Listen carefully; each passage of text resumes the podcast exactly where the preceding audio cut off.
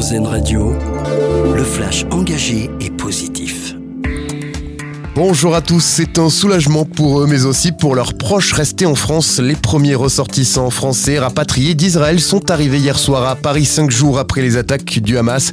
L'ONU, de son côté, lance un grand appel aux dons face à la situation humanitaire à Gaza. L'horizon se dégage dans les supermarchés. Selon l'INSEE, les prix des produits alimentaires ne vont pas augmenter, ou du moins quasiment plus, d'ici la fin de l'année, d'après l'Institut. Après un pic à près de 16% au mois de mars, l'inflation alimentaire devrait refluer à environ 7% en décembre sur un an. La mairie de Beauvais dans l'Oise veut aider ses habitants à se débarrasser des punaises de lit. Elle propose de prendre en charge 1000 euros de désinfection, 500 euros pour le mobilier et 3 séances de psychothérapie pour les familles touchées. Une aide accessible sous conditions de ressources. Quel monument sera élu la plus belle cathédrale de France? L'application de voyage et a lancé son concours annuel hier avec 32 édifices en compétition. Parmi eux la cathédrale du Mans, de Nantes, de Fort-de-France, de Quimper ou encore de Clermont-Ferrand. Vous pouvez voter sur la page Facebook de Et nous. L'an dernier, c'est la cathédrale Sainte-Cécile d'Albi dans le Tarn qui avait remporté la compétition.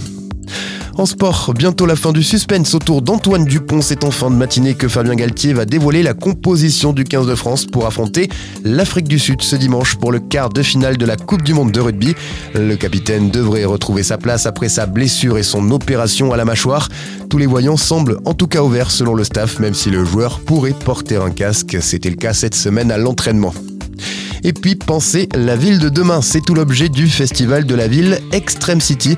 Il aura lieu dans une semaine à Marseille. Pendant trois jours, les organisateurs convient des architectes, des urbanistes, des artistes ou encore des élus du monde entier. Et ce pour raconter la ville d'une autre manière, plus libre, plus impertinente, plus sauvage. C'est notre dossier solution du jour. Il est à lire sur le site Marcel Média. Excellente matinée sur RZN Radio d'écouter le flash engagé et positif d'Airzen Radio. Nous, on choisit le verre à moitié plein.